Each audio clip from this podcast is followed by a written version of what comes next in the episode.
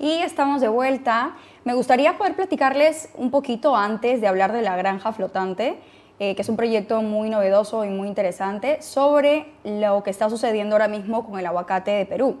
Como ustedes saben, Perú es un país exportador eh, muy importante de aguacates a nivel mundial. Y lo que está sucediendo ahora es que no se está pudiendo eh, despachar aguacates por el paro que está habiendo y por toda la situación eh, política que no permite que podamos entrar a campo a llenar los contenedores de aguacates para ser despachados. Entonces, pues sí, esto es un problema porque hay una demanda que no está siendo eh, satisfecha a nivel internacional del aguacate peruano y creo que eh, es importante también tener en cuenta que nosotros, los exportadores, estamos viendo todas las posibilidades y las oportunidades para poder entrar a campo y sacar la fruta. Así que les pido un poco de paciencia a los que me están viendo, a los clientes de Italia, de Portugal, de España, que me llaman, como hoy en la mañana eh, un cliente de Portugal me pone, Ana, no te olvides de mí. Y yo, claro que no me olvido, yo soy comercial, yo te quiero vender. Pero lamentablemente en este momento pues estamos en una crisis y, no se puede hacer mucho. Así que nada, paciencia y ánimo. Muy bien, Ahora sí, les voy a platicar sobre el proyecto muy innovador del que les he comentado al principio. Eh, me refiero a la granja flotante. Esta es una microlechería de alta tecnología, como pueden ver allí. El futuro de la ganadería. ¿Son las vacas en el mar ese futuro? ¿Qué nos espera? ¿Es este modelo de agricultura lo que, nos, lo que eh, tenemos en un futuro cercano?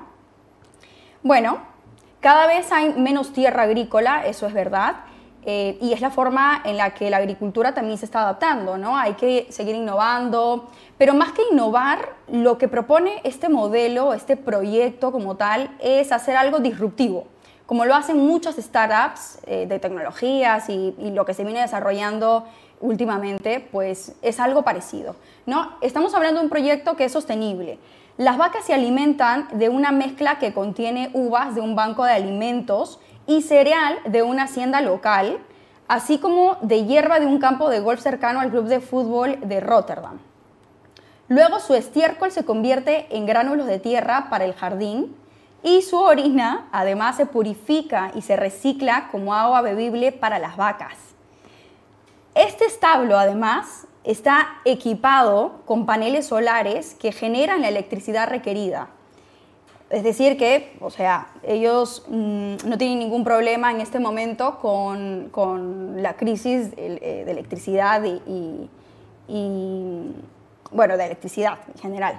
Entonces, finalmente, en la última planta que tienen en este establecimiento, se producen quesos y yogures y, bueno, todos los derivados lácteos eh, para vender en las tiendas locales allí en Rotterdam.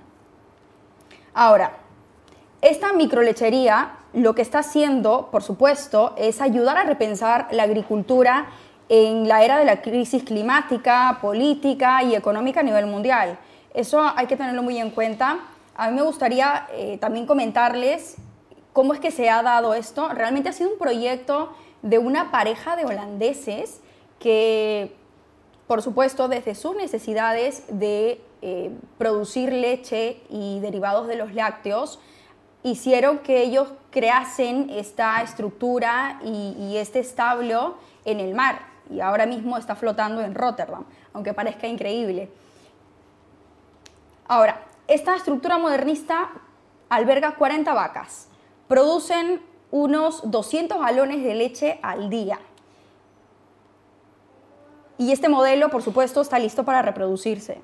¿no? Ahora mismo hay eh, planes en marcha para que una granja de verdura flotante se traslade al espacio donde está la granja. Vamos a ver ahora un vídeo donde se muestra bien cómo es que está implementada esta estructura, em, cómo es que está un poco dividida y cómo las vacas incluso pueden eh, acercarse al lado donde está el gras a comer. El holandés Peter, que fue quien creó esta estructura, comenta que uno de los mayores desafíos, de hecho, de, este proyecto, eh, pues ya no es tanto económico ni, político, eh, ni un problema en cuanto a sostenibilidad, claramente, sino es un tema más de regulaciones, ¿no?